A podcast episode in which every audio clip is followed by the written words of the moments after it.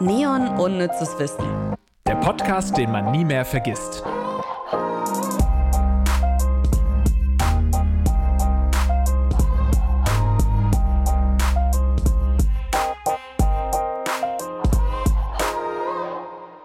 Am Donnerstag und äh, wir sind nicht alleine. Also erstmal ist Lasa und ich bin da. Mhm. Und Hallo Ivy, Ha- auch von hallo, meiner Seite das- aus. Aber wir haben tatsächlich mal wieder Studiogäste, Mhm. GästInnen. Äh, wir haben einmal Daniel und Cornelia hier sitzen. Hallo. Hallo. Herzlich Schön, dass willkommen. ihr da seid. Ja, ich freue mich auch. Wir freuen uns beide sehr, dass wir hier sein dürfen bei euch. Ich sag's einfach gleich mal, weil von den Stimmen hört man sowas ja nicht. Ihr seid beide trans. Ja, ziemlich. Ziemlich. Ziemlich. Wie viel Prozent? Gibt's da Abstufungen? Ja, und wir werden auf jeden Fall gleich nochmal so ein bisschen ins Thema äh, reinführen heute. Ihr seid aber natürlich hier im Studio ähm, und könnt jederzeit äh, reinrufen und sagen, Moment, dazu habe ich was zu sagen oder dieser Fakt ist nicht korrekt, was natürlich nicht sein kann, weil alles immer top recherchiert ist. Aber fühlt euch da auf jeden Fall eingeladen, jederzeit reinzupreschen. Genau, weil wir haben am Montag ja schon so ein bisschen ähm, witzige Fakten teilweise gehabt. Aber heute wird's ernst, weil ähm, ganz viele Menschen da draußen leiden unter Diskriminierung. Und ähm, diese Fakten, die wir heute dabei haben, sind nicht immer so happy. 2021 ähm, wurden dem Unterthemenfeld sexuelle Orientierung insgesamt 870 Fälle an Straftaten zugeordnet. Davon sind es 164 Gewaltdelikte gewesen. Ähm, und dem Unterthemen Geschlecht und sexuelle Identität 340 Fälle und davon 57 Gewalttaten in Deutschland. Und das ist natürlich einfach scheiße, muss man so sagen. Und Lars kennt das halt gar nicht als weißer cis-hetero-Dude. Das stimmt. Was soll ich darauf jetzt antworten? Es gibt insgesamt 1051 Straftaten im Bereich der politisch motivierten Kriminalität im Unterthemenfeld Geschlecht, sexuelle Identität und oder sexuelle Orientierung registriert. Davon sind 190 Gewalttaten. Also man kann sagen, das wird von Jahr zu Jahr mehr. 2017, wenn man äh, auf den Lesben- und Schulenverband auf die Webseite schaut, waren es noch 313 Straftaten, davon 74 Gewalttaten. Taten. Natürlich ist es irgendwo so ein bisschen bedingt, dass äh, mehr Aufmerksamkeit bei diesen Themen ist und dadurch auch mehr gemeldet wird, aber das macht das Ganze ja nicht besser. Naja, das liegt ja nicht nur daran, dass mehr gemeldet wird. Also es passiert tatsächlich auch mehr. Genau, Also, ja. Das kann man ja, ganz die klar sagen. Dunkelziffer, die ist ja wahrscheinlich unfassbar groß, weil ganz viel eben auch noch nicht gemeldet wird. Und ähm, Sebastian Sipp, einer von zwei Ansprechpersonen der Berliner Polizei für queere Menschen, ähm, schätzt das Dunkelfeld auf 80 bis 90 Prozent. Das ist halt heftig. Habt ihr sowas vielleicht schon mal gleich die erste Frage in eurem Umfeld irgendwie so etwas mitbekommen, eine Straftat, die dann letztendlich nicht gemeldet wurde? Also könnt ihr sagen, ja, die Dunkelziffer kann ich bestätigen. Das ist mit Sicherheit so. Viele Menschen, die solche unmittelbaren Straftaten erleben, melden sie nicht zwingend äh, bei der Polizei. Das ist leider so. Äh, wir haben zwar in Hamburg auch eine LSBTI-Dienststelle, die sehr engagiert ist. Marco und Petra machen eine ganz, ganz tolle Arbeit. Aber es ist eben so, dass äh, wenn man zur Polizei geht, dass in der Regel die äh, Polizeikommissariate vor Ort, an die man sich wenden muss, ähm, ähm, dass man immer die Gefahr läuft, äh, sich zu outen äh, dort und äh, dass das auf Unverständnis stößt. Das ist, glaube ich, eines der Haupthinderungsgründe. Äh. Gründe. Aber mir ist auch wichtig zu sagen, dass ähm, wir äh, im Bereich von Gewalt wir eine strukturelle Gewalt haben. Und da ist es auch wichtig, dass wir vielleicht heute auch noch einen Blick darauf werfen. Und ich glaube, ich muss einmal sagen, ihr seid ja nicht nur hier, weil ihr Transpersonen seid, sondern ihr seid ExpertInnen auf eurem Gebiet. Ähm, ihr engagiert euch auf so vielen unterschiedlichen Ebenen für trans, nicht-binäre und genderdiverse Menschen. Und verbessere mich, äh, Cornelia, du bist äh, Diplompsychologin und ähm, hast du eine eigene Praxis?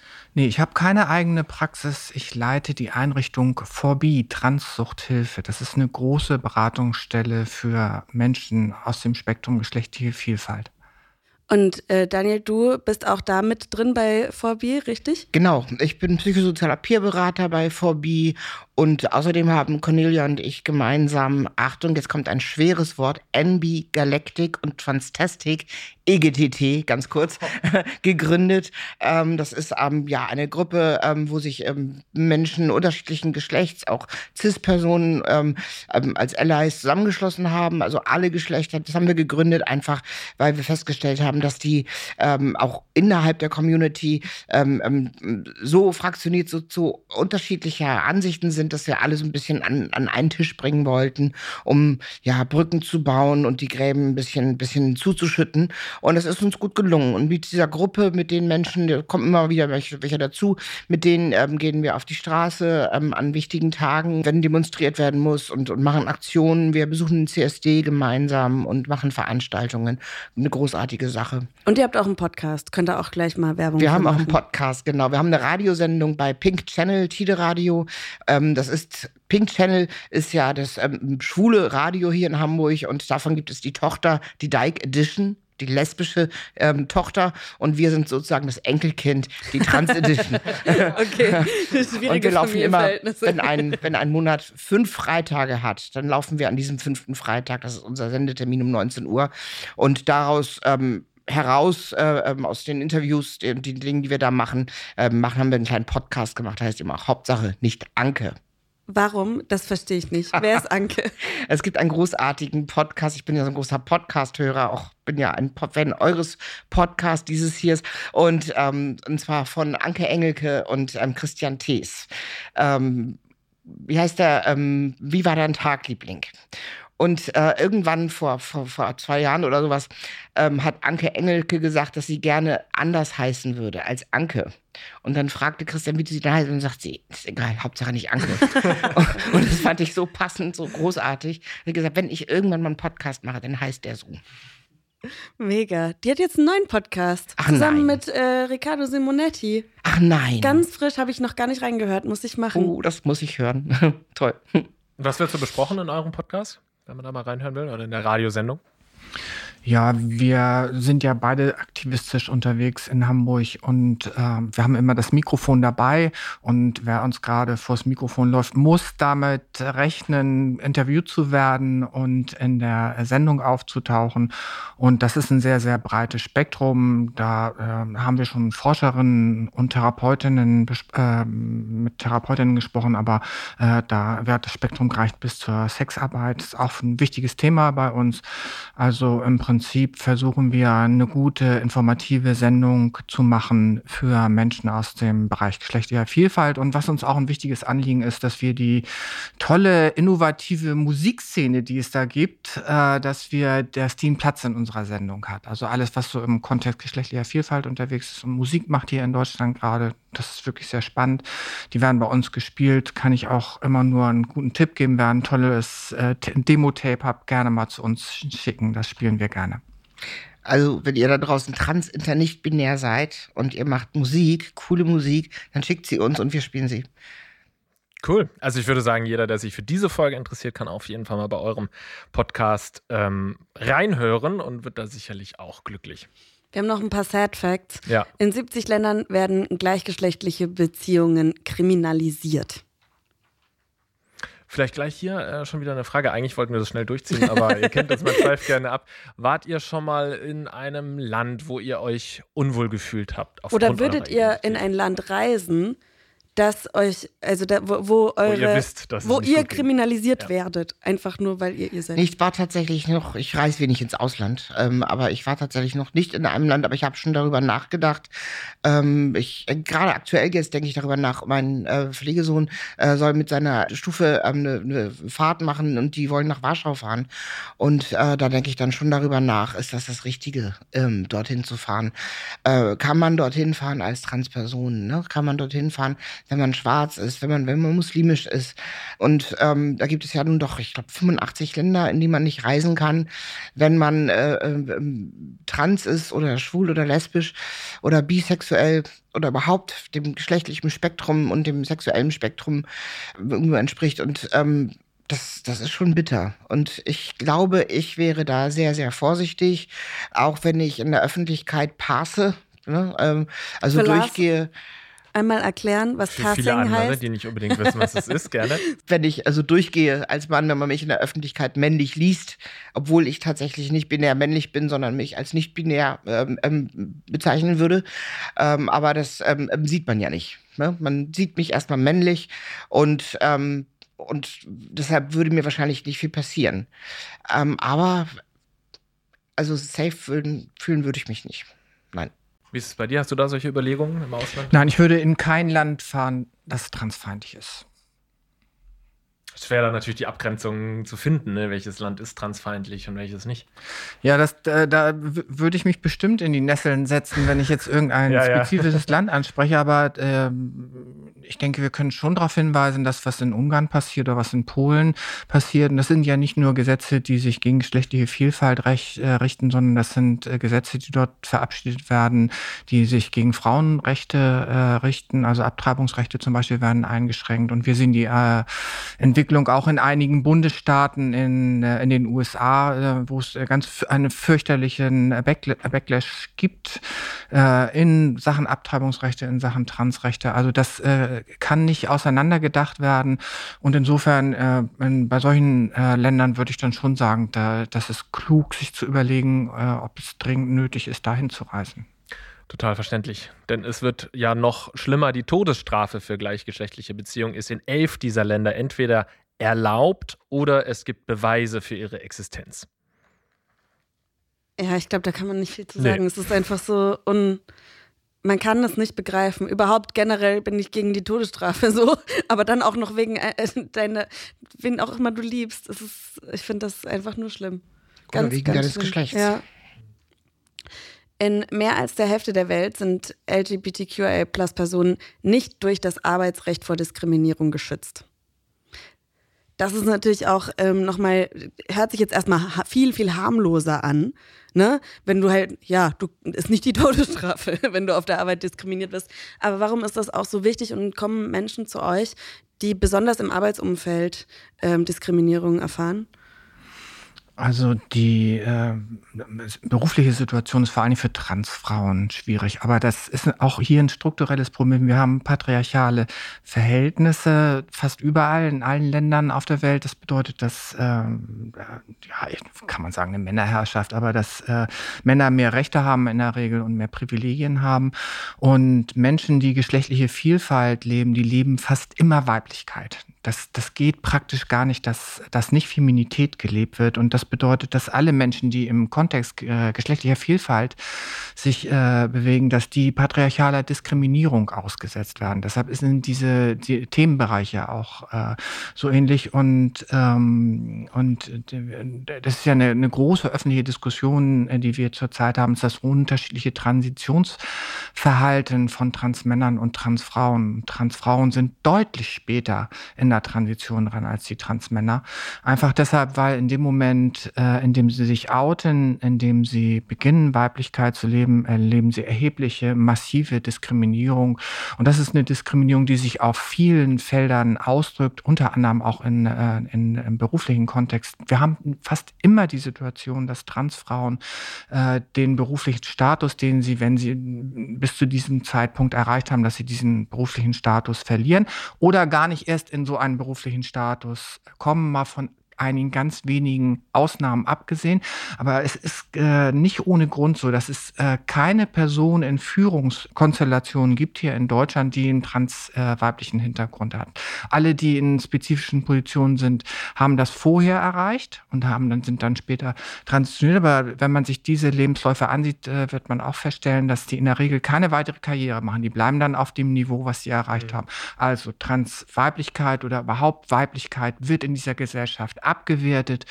Und das betrifft letztendlich alle Menschen, die das leben müssen. Wie hast du denn da, welche Erfahrungen hast du denn da gemacht, karrieretechnisch?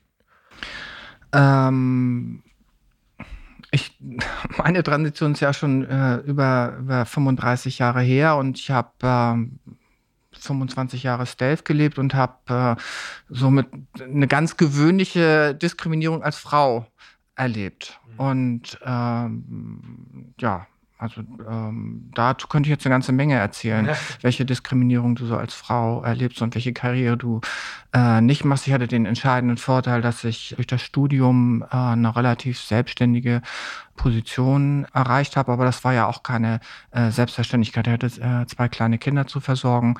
Das äh, war schon hartes Brot, sich da zu entwickeln. Du hast gerade gesagt, äh, du warst Stealth unterwegs. Da hat Daniel auch schon die Hand gehoben. Wollen wir mal für Lars erklären, was Stealth bedeutet? Nur für Lars. Alle anderen wissen es ja, alle ZuhörerInnen ja auch. Äh, Stealth bedeutet, dass Cornelia ähm, im Untergrund gelebt hat, quasi, also unerkannt, ähm, als wäre sie eine Cis-Frau. Ne? Also niemand hat gewusst, dass sie eine Transfrau ist. Und ähm, das bedeutet Stealth. Unsichtbar. Unerkannt vielleicht einmal, ich glaube, es ist einfach unfassbar wichtig, dass, ähm, wenn du sagst, du kannst da jetzt ewig drüber reden, eine Situation, in der du gesagt hast, das ist ganz klar, weil du äh, Frau, vielleicht sogar weil du Transfrau ähm, bist, also mir fallen, mir fallen auch einige Sachen ein. Mir hat meine, meine eine Chefin hat mir mal gesagt, äh, Grüße gehen raus, du weißt, wenn du diesen Podcast hörst, dass ich dich meine. Ähm, ja, Avi, du musst halt einfach mehr leisten als deine männlichen Kollegen. So, das, das ist, wird so ganz klar, ganz oft, das ist nur so was Kleines, ne? Aber es wird ganz klar vorausgesetzt, nö, du musst dich halt, musst dich halt noch mehr anstrengen, auch wenn du das Gleiche leistest. Die anderen werden, die Männer kriegen, kriegen die Pluspunkte. Du musst besser aussehen als Mann ist es egal, wie du aussiehst. Ich, also, Im Radio zum Glück nicht so und im Podcast aber. Punkt. Hast einen Punkt. Naja, ich könnte, ich könnte mit der Gewalt anfangen, ähm, weil das ist natürlich das, was mir als erstes ins Auge fällt. Also wenn ähm, Klienten ähm, übergriffig, äh, also wenn Männer übergriffig geworden sind, dass es Angriffe äh, gegeben hat äh, auf mich als Person, dass ähm, mein Auto wurde zerstört beispielsweise. Ich bin mit Telefonanrufen bedroht worden. Also ähm, also wenn ich es nur aus, auch von der Gewaltperspektive her sehe, die ich erlebt habe, dann war das schon sehr äh, deutlich und offensichtlich, mal abgesehen von der, von der Frage von Qualifikation. Wir sind in, äh, in Hamburg, in dem Bereich, in dem ich tätig war, ich habe eine Suchthilfeeinrichtung geleitet, da waren wir zwei, drei Frauen, äh, die in Hamburg äh, so, äh, in Leitungstätigkeiten gewesen, äh, gewesen sind. So, und ähm,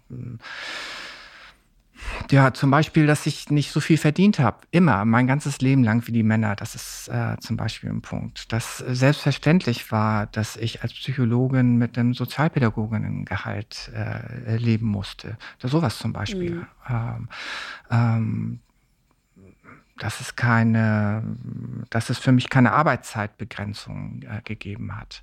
Dass, es, äh, dass ich einen sehr eingeschränkten Urlaub gehabt habe oder auch die Art und Weise, wie Männer mit mir umgegangen sind oder Mitarbeiterinnen grundsätzlich mit mir umgegangen sind, dass meine Kompetenz in Frage gestellt worden ist, dass mir nicht zugehört wurde. Ähm, ja. Wächst die Gewaltbereitschaft, wenn du schon von Gewalt, weil also Letztes Jahr ist, ist Malte ermordet worden in Deutschland. Erst vor kurzem in den USA wieder eine Nachricht. Nehmt ihr das wahr? Wächst die Gewaltbereitschaft? Und warum mach, machen Menschen das? Also es ist natürlich immer, wenn, wenn irgendwie Gewalt im Spiel ist, ob das jetzt gegen Transpersonen oder Frauen oder es ist einfach schlimm. Aber warum ist da die Gewaltbereitschaft so groß? Also ich habe ähm, Vermutungen dazu. Wissen kann ich es mhm. ja noch nicht, aber ähm, ich, ich denke, äh, im, im, das, im, im Netz immer mehr gehetzt wird. Es wird immer mehr darüber geredet. Also hier, als Donald Trump ähm, ähm, gewählt wurde, während des Wahlkampfes ging es ja schon los. Aber ähm, ähm, nachdem er gewählt wurde, wurde es ja tatsächlich über Nacht viel, viel schlimmer. Nicht nur in den USA, sondern auch hier. Äh, damals habe ich Facebook verlassen, weil ich es nicht mehr aushalten konnte.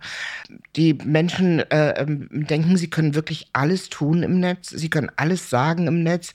Ähm, da erlauben sich Menschen Tessa Ganserer mit männlichem Vornamen anzusprechen, mit ihrem ehemaligen Vornamen anzusprechen und als, als, als Mann zu betiteln und machen das munter. Ne? Und ähm, die Sprache wird, wird roher und rauer und böser und wirklich bitterböser. Und das geht auch, das trägt sich auch auf die Straße. Also je mehr Gewalt ähm, bei Twitter, Facebook und Co. Mhm. herrscht, mhm. äh, auch YouTube und, und TikTok, und wo auch immer, desto ähm, mehr Gewalt geht natürlich auch auf die Straße, weil das, das, das vermischt sich. Also die Menschen trauen sich mehr, mhm. zu Böses zu sagen tatsächlich und mehr Gewalt auszuüben. Und das in der Realität, also in der reellen Welt dann auch. Genau. Okay, ja, äh, ja, scheiße. Habe ich so noch gar nicht so drüber nachgedacht, weil ich mir, wenn dann immer denke, so warum ist es so viel einfacher im Netz unter der Anonymität von irgendwie nicht Klarnamen äh, Hass zu zeigen. Ja. Aber dass das halt jetzt auch langsam immer mehr ja. in, in die Realität überschwappt, ist echt gruselig. Ne? Also man hat es ja auch gesehen jetzt äh, zu Corona-Zeiten, als ähm, dieser, dieser Typ da den äh, äh, Menschen an der Tankstelle erschossen hat. Ne? Sowas wäre früher undenkbar mhm. geworden, gewesen. Und ähm, ähm da wird im Netz geschrieben, so was weiß ich, ich mach dich kalt, ich knall dich ab. Und das geht ganz, ganz schnell dann auch, wird, wird, kommt in die Realität und schwappt da rein. Weil das einfach, weil die Grenzen verschwimmen. Also das ist meine mickrige Laientheorie dazu, mhm. aber das kann ich mir vorstellen. Und bei transbezogener Gewalt oder geschlechtsbezogener Gewalt geht das ja schon viel, viel früher los, die Gewalt. Es ist ja schon Gewalt, wenn ähm, Kinder in ihrem Elternhaus oder in der Schule ähm, misgendert werden. Wenn, wenn, wenn Kinder sagen, mein Name ist Mama und mein Geschlecht ist und ich bin eigentlich, bin ich ja, und die Eltern sagen, nein, ich habe bei der Geburt, ähm, dann war ich dabei, ich weiß, wie du aussiehst, du hast ja und deine Geburtsurkunde, da steht da das und das drin und deshalb weiß ich das besser als du, welches Geschlecht du hast und deshalb nenne ich dich nur so und ähm, dein Pronomen benutze ich auch nur so, wie ich das will. Das ist doch auch schon Gewalt und das die, müssen Kinder aushalten. Ja, die meisten, Tag. die meisten Regierungen der Welt, die äh, verweigern ja auch das Recht darauf, den Namen und das Geschlecht eintragen zu lassen. Ja. Das ist ja in den ja. Wien, also das ist auch irgendwie so ein krasser Fakt, ja. dass die meisten Regierungen der Welt das verbieten. Wie geht ihr oder wie ratet ihr Menschen, damit umzugehen, wenn man im Netz oder im echten Leben solche Nachrichten bekommt?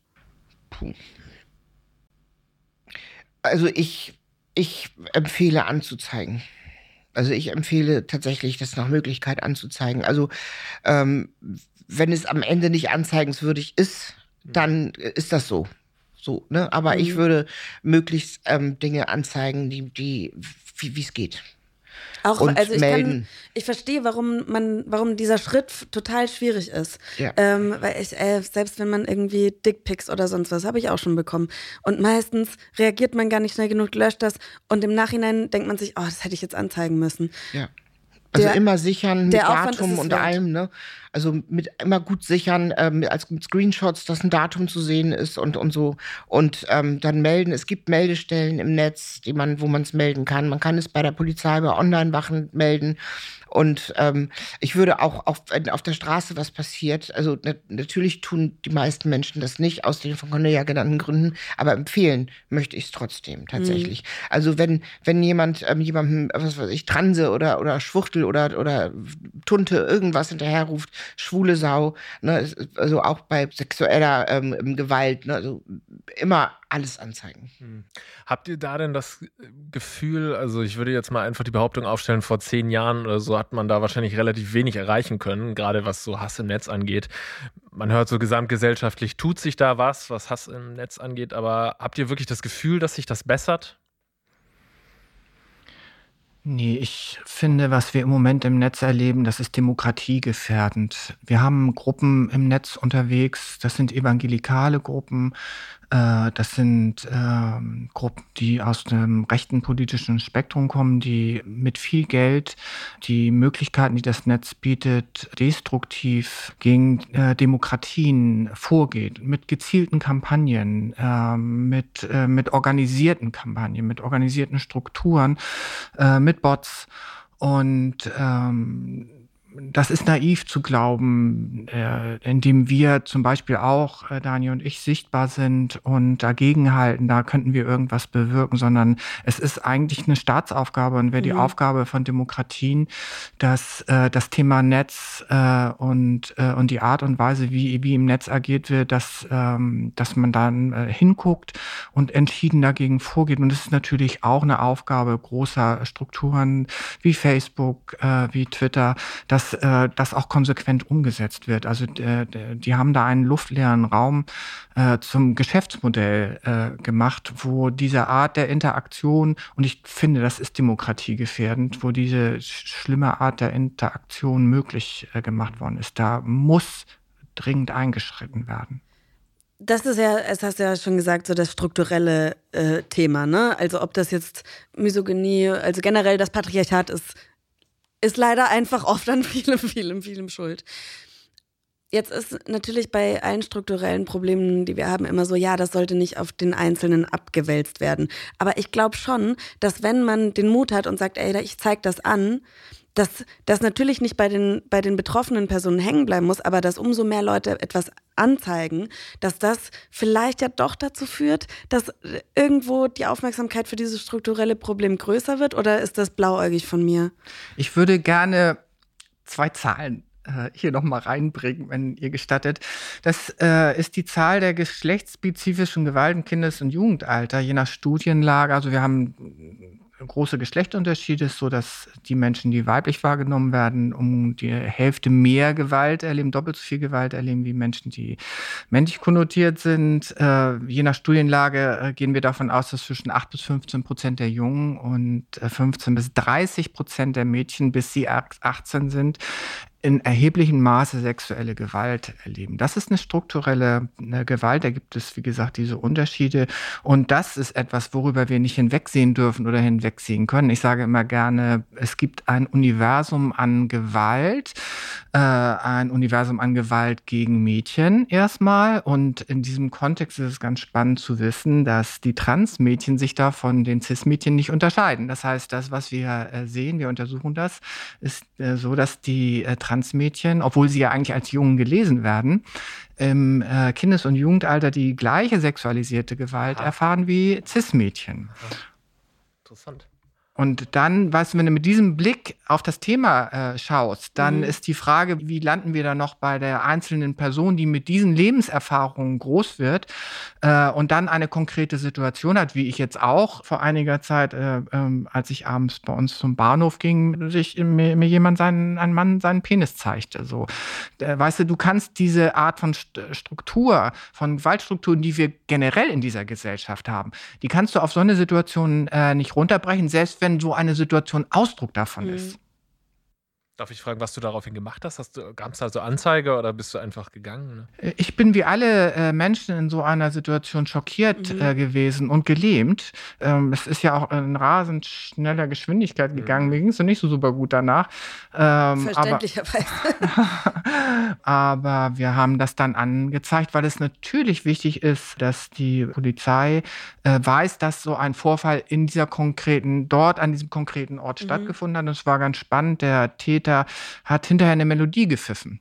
Und ich hatte dann mit der Dienststelle, die sexuelle Straftaten verfolgt, nochmal ein sehr dezidiertes Gespräch, wo wir dieses Verhalten analysiert haben, sodass es dann möglich ist, für andere Frauen, die in ähnlichen Situationen sind, darauf zu schließen, dass dieser Täter auch äh, äh bei mir in meinem Umfeld äh, tätig gewesen ist.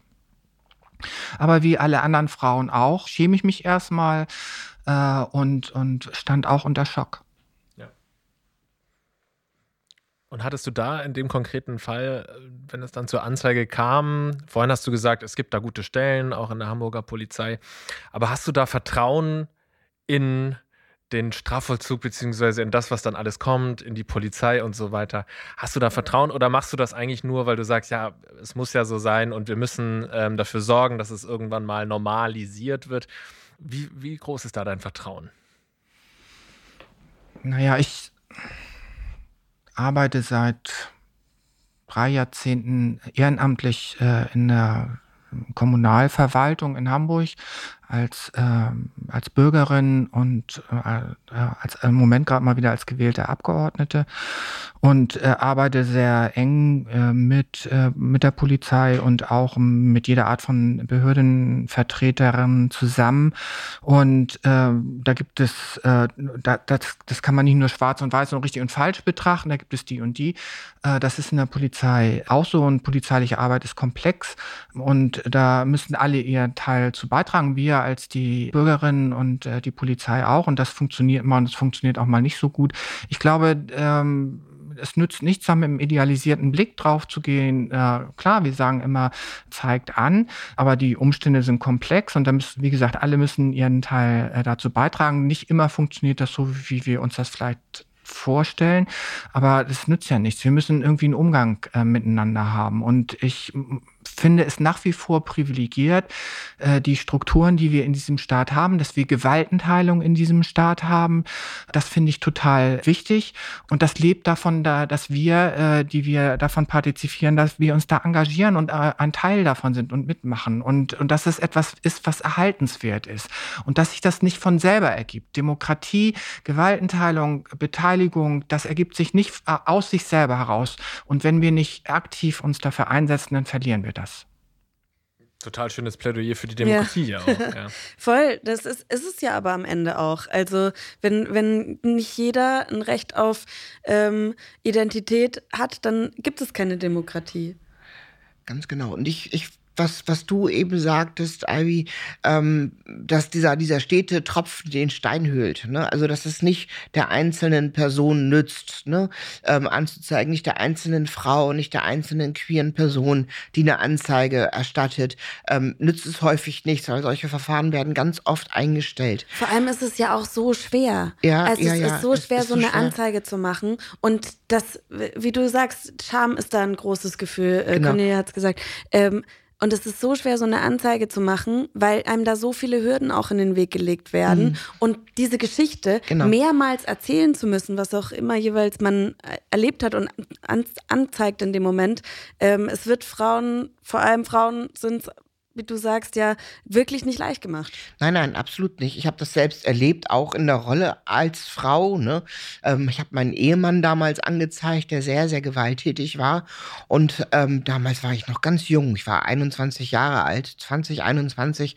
Und ähm, habe wenige Wochen später einen Brief von der Staatsanwaltschaft bekommen, dass das Verfahren eingestellt wurde, mangels öffentlichen Interesses. Mhm, das ist ne? absurd. Und das ist also, dazu, das war zu einer Zeit, ich bin ja noch schon ein bisschen älter, ähm, und das war zu einer Zeit, wo tatsächlich äh, ähm, Gewalt in der Ehe, also Vergewaltigung in der Ehe noch erlaubt, noch erlaubt war. Ja, das ist- das ne? ähm, danke, ähm, Herr M. Punkt. Sie wissen, wen ich meine. F.M. Punkt. Ähm, ne, der damals dafür gestimmt hat, also dass dieses Gesetz Mhm. bestehen bleibt. Und das ist natürlich unerhört. Und ähm, das und viele weitere Vorfälle sorgen dafür, dass mein Vertrauen in, in die Justiz nicht groß ist. Und noch schwerer ist es dann, wenn Menschen BIPOC sind. Ne? Mhm. Also wenn Menschen eine andere Hautfarbe haben, eine andere Herkunft, eine andere Religion oder wenn sie einen anderen Status haben, wenn sie arm sind ähm, oder obdachlos sind. Das sind alles Gründe, die es natürlich noch weiter erschweren oder eben auch trans. Häufig sind es ja Menschen auch, die intersektional diskriminiert sind. Ja, Ja. also mehrere Diskriminierungsgründe bestehen und ähm, sowieso unter einem erhöhten Stress stehen. Jeden Tag, wenn sie äh, sich in der Öffentlichkeit bewegen. Und das ist, also alleine das ist ja schon alles Gewalt. Das, also das, das ganze Leben besteht oft aus Gewalt, wenn man solche Dinge alleine durch sein, durch sein Sein mitbringt. Und trotzdem, trotzdem plädiere ich dafür, anzuzeigen, was das Zeug hält, wenn man queer ist bei unseren LGBTIQ-Beamtinnen, Marco und Petra. Ähm, da muss man einfach mal Felspoll googeln. Hier in Hamburg jetzt, Hier in ja. Hamburg oder eben bundesweit. Also viele, viele Bundesländer haben diese, diese Stelle. Wir haben das Glück, zwei Vollzeitkräfte zu haben, also die wirklich nur dafür da sind.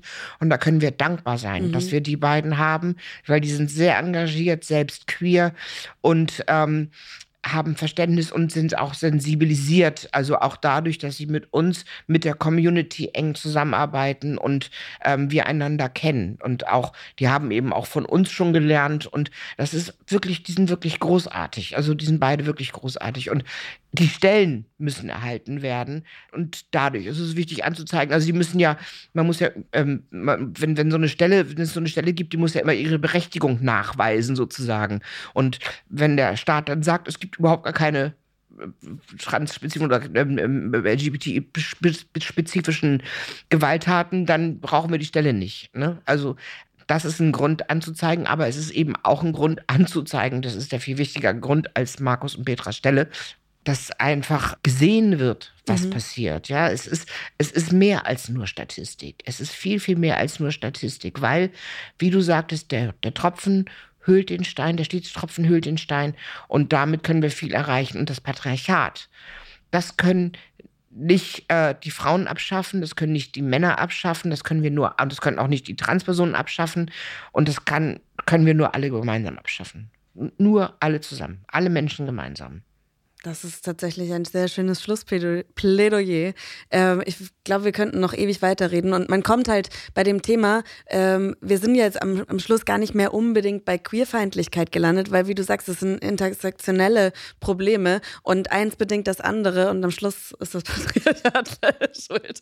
Ach, äh. Ich hatte noch eine, äh, okay. eine Frage. Ähm, ja, wir haben jetzt hier schon ein bisschen so kleinere Hoffnungsschimmer gehört, aber an sich haben wir natürlich jetzt viele Fakten dargelegt und Erzählungen gehört, die einen natürlich irgendwie pessimistisch stimmen können. Und ich meine, wenn du auf die Weltsituation schaust, ihr habt Ungarn angesprochen, äh, Trump und so weiter, die AfD im Bundestag, das sind natürlich alles Dinge, die einen eher pessimistisch stimmen. Aber gibt es irgendwelche Hoffnungsschimmer, um mal so ein bisschen, bisschen positiv so ein, naja, also ich glaube, wenn so eine Bewegung voranschreiten will, da muss da ja natürlich auch viel irgendwie Power und ähm, Energie dahinter stecken. Und es wird ja oft ja, gelöscht durch eben zu viel, äh, irgendwie ist alles äh, scheiße und irgendwie läuft alles in die falsche Richtung. Deswegen vielleicht noch so eine kleine Note.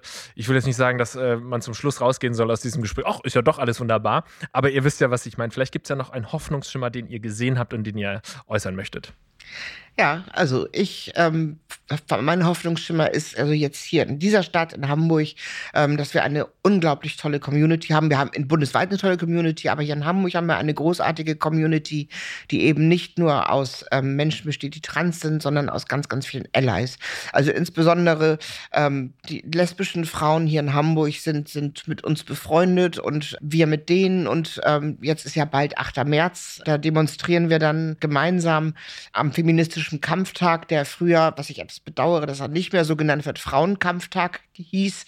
Ähm, jetzt ist es der feministische Kampftag und wir gehen mit und ähm, wir sind unheimlich glücklich, dass uns die lesbische Community mit, mit offenen Armen empfangen hat und an unserer Seite steht, ähm, wenn wir ähm, zu Trans-Themen kämpfen und demonstrieren und wenn zu Frauenthemen gekämpft und demonstriert wird. Das ist großartig. Das macht mir Mut. Ja, wir haben noch ein paar Baustellen und äh, ähm, ne, nehmen wir das Abtreibungsrecht, was wir hier in, in Deutschland haben, äh, nehmen wir die, das Transsexuellengesetz, was wir in Deutschland haben. Das wären so zwei Baustellen, die ich fände, das, das wäre noch eine schöne Aufgabe für diese Legislaturperiode, wenn wir da mal ein bisschen was äh, reißen könnten. Das eine ist ja in der Mache, das ist das Selbstbestimmungsgesetz. Und es ist so aus meiner Sicht, dass ähm, dass es wichtig ist, Lernprozesse äh, anzuregen. Und wir, wir, können da nicht darauf warten, dass äh, alle Lust dazu haben und, und alle begeistert sind, sondern diese Lernprozesse, da ist auch, äh, wie soll man sagen, mal eine gewisse, Nach eine gewisse Nachhaltigkeit vonnöten. Und ähm, da bin ich eigentlich immer ganz optimistisch, äh, diesen Prozess anzustoßen und dass viele Menschen sich dafür begeistern und äh, auch mitmachen und äh, dann einfach mal sagen, so wird es jetzt auch mal gemacht. Willst du von mir auch noch einen positiven rausgehen? Ja. Oh ja. Bitte. Ähm, Ich war letzt, weil ich für ein Baby ein Geschenk gebraucht habe. Äh, braucht man so ab 30 dann plötzlich ganz viel. Ähm, in der Buchhandlung, in der Kinderabteilung. Und ich war sowas von begeistert, wie divers Kinderbücher mittlerweile sind und was für tolle Botschaften da drin sind. Es ist nicht nur noch der Maulwurf, dem aus dem Kopf gekackt wird. so. Den ich sehr liebe. Der ist auch toll, der ist auch ganz toll. Aber ähm, da war ich wirklich sehr gerührt und habe dann die Buchhändlerin auch gefragt, ähm, ob sie mir eins empfehlen kann. Und da musste ich wirklich in der Buchhandlung weinen, weil die Geschichte, die sie mir zu diesem Buch erzählte, so schön war. ähm, ja, das war, also vielleicht war ich, war that time of the month, Okay, kam, ja, ja, kam ja. wahrscheinlich dazu. Aber ähm, das finde ich total schön. Also geht mal in Kinderabteilungen in der Buchhandlung und schaut euch mal ein bisschen um. Welches Das Buch war denn? Musst du Ja. googeln wieder. Ja, es ging auf jeden Fall um einmal die Welt erklären und wunderschön illustriert auch. Ach toll. Es war ganz toll. Und Lars, hast du was gelernt? Sorry, ich, dass ich dich. Ich bin voll fies, nicht ey. genau, was das sagt. Nein, ich glaube, wenn ich auch was Positives anbringen will, ist, dass äh, zumindest die Awareness höher ist als noch vor zehn Jahren. Ne? Also, dass man über solche Themen spricht, dass eben solche Podcasts äh, häufiger produziert werden. Ich glaube, das ist ein richtiger Schritt in die, ein wichtiger Schritt in die richtige Richtung. Ja, ja, das stimmt. Der Hass wird größer, aber es, werd, es werden auch die Menschen größer, die sich dem entgegenstellen und ähm, anderen unterstützen. Zu vielen Themen. Daniel Schiano und Cornelia Kost, vielen, vielen Dank, dass ihr hier wart. Und danke für die tolle Arbeit, die ihr leistet hier in Hamburg. Sehr gerne. Danke, dass wir da sein durften. Es Ja, war danke total schön Einladung. wieder. Herrlich, vielen Dank euch. Das war sehr, sehr spannend, auf jeden Fall. Du Kommt musst gerne aber mal noch deine Bestrafung machen. Ich hab's nicht vergessen. Ich dachte, du hast vergessen. Ich werde Nee. gleich noch, ich muss noch mal aufschreiben. Ich muss, Dann- ja, das ja, kann ich jetzt nicht on, the fly. Okay, dann musst Ja. du aber gleich noch nachholen. Ja, ja. An dieser Stelle Ja. wird es dann hingeschnitten. Ja, ja, machen wir. Versprochen? Ja, versprochen. Okay. ich bin gespannt, Lars. Ja. Hau raus. Genau. Also meine Aufgabe war, wenn ihr jetzt die letzte Folge nicht geschaut habt, ich muss einen Satz bilden mit LGBTQIA+. Also ohne das Plus. Du musst mit jedem Buchstaben einen Genau. sinnvollen Satz bilden. Ja, und ich habe jetzt Folgendes gemacht. Ich habe daraus einen Merksatz gemacht. Okay. Für, für, für alle, die, die jetzt nicht so im Thema drin sind, überlegen, wie war nochmal diese Buchstabenfolge? Welche Buchstaben kommen denn alle vor bei LGBTQIA+. und jetzt gibt es folgenden Merksa- Merksatz, und zwar geht der folgendermaßen. Leute, ganz bestimmt tut quasi, nee, Leute, ganz bestimmt tut Ivy quasi allen gut. Was? Leute, Leute- ganz bestimmt tut Ivy quasi allen gut. Also das gut Nicht, ist so nicht das aller, allerbeste grammatikalische Deutsch. Doch, Leute, ganz bestimmt tut Ivy, doch, Ivy tut allen gut. Also Ja, aber äh, Liebe tut allen gut. Ich bin die Liebe? Nein, also was tut mir gut? Was tut dir gut? Mir tut Liebe gut, dir tut Ivy gut. Leute, ganz bestimmt tut äh, quasi äh, Ivy quasi allen gut. Weißt du nicht, was ich meine? also wir haben L, Leute, G, ganz, bestimmt, ist B, tut, T, Ivy, I, Q, quasi, A, allen und anstatt Plus, gut. Okay. Ach, ist akzeptiert. Hä? Ist akzeptiert. Es war mega gut. Ich habe sogar nur einen einzigen Satz äh, gebraucht, um alle Buchstaben reinzukriegen. Ja, das war auch die Aufgabe. Naja, das war ein bisschen schwammig. Ich hätte auch jetzt, äh, ja, gut. Also, ich wünsche euch nur alles Gute äh, oder erdenklich Gute auf dieser Welt, ne? Das habe ich verstanden jetzt. und denkt dran, Leute, ganz bestimmt tut Ivy quasi allen gut. Bis dann. Ciao. Neon Unnützes Wissen, der Podcast, den man nie mehr vergisst, ist eine Produktion der Audio Alliance. Hosts Ivy Hase und Lars Paulsen. Redaktion Kirsten Frintrop, Gruner und Jahr Recherche und Melissa Wolf. Redaktionsleitung Audio Alliance Ivy Hase. Audioproduktion Alexander Weller. Und die Titelmusik kommt auch von Alex.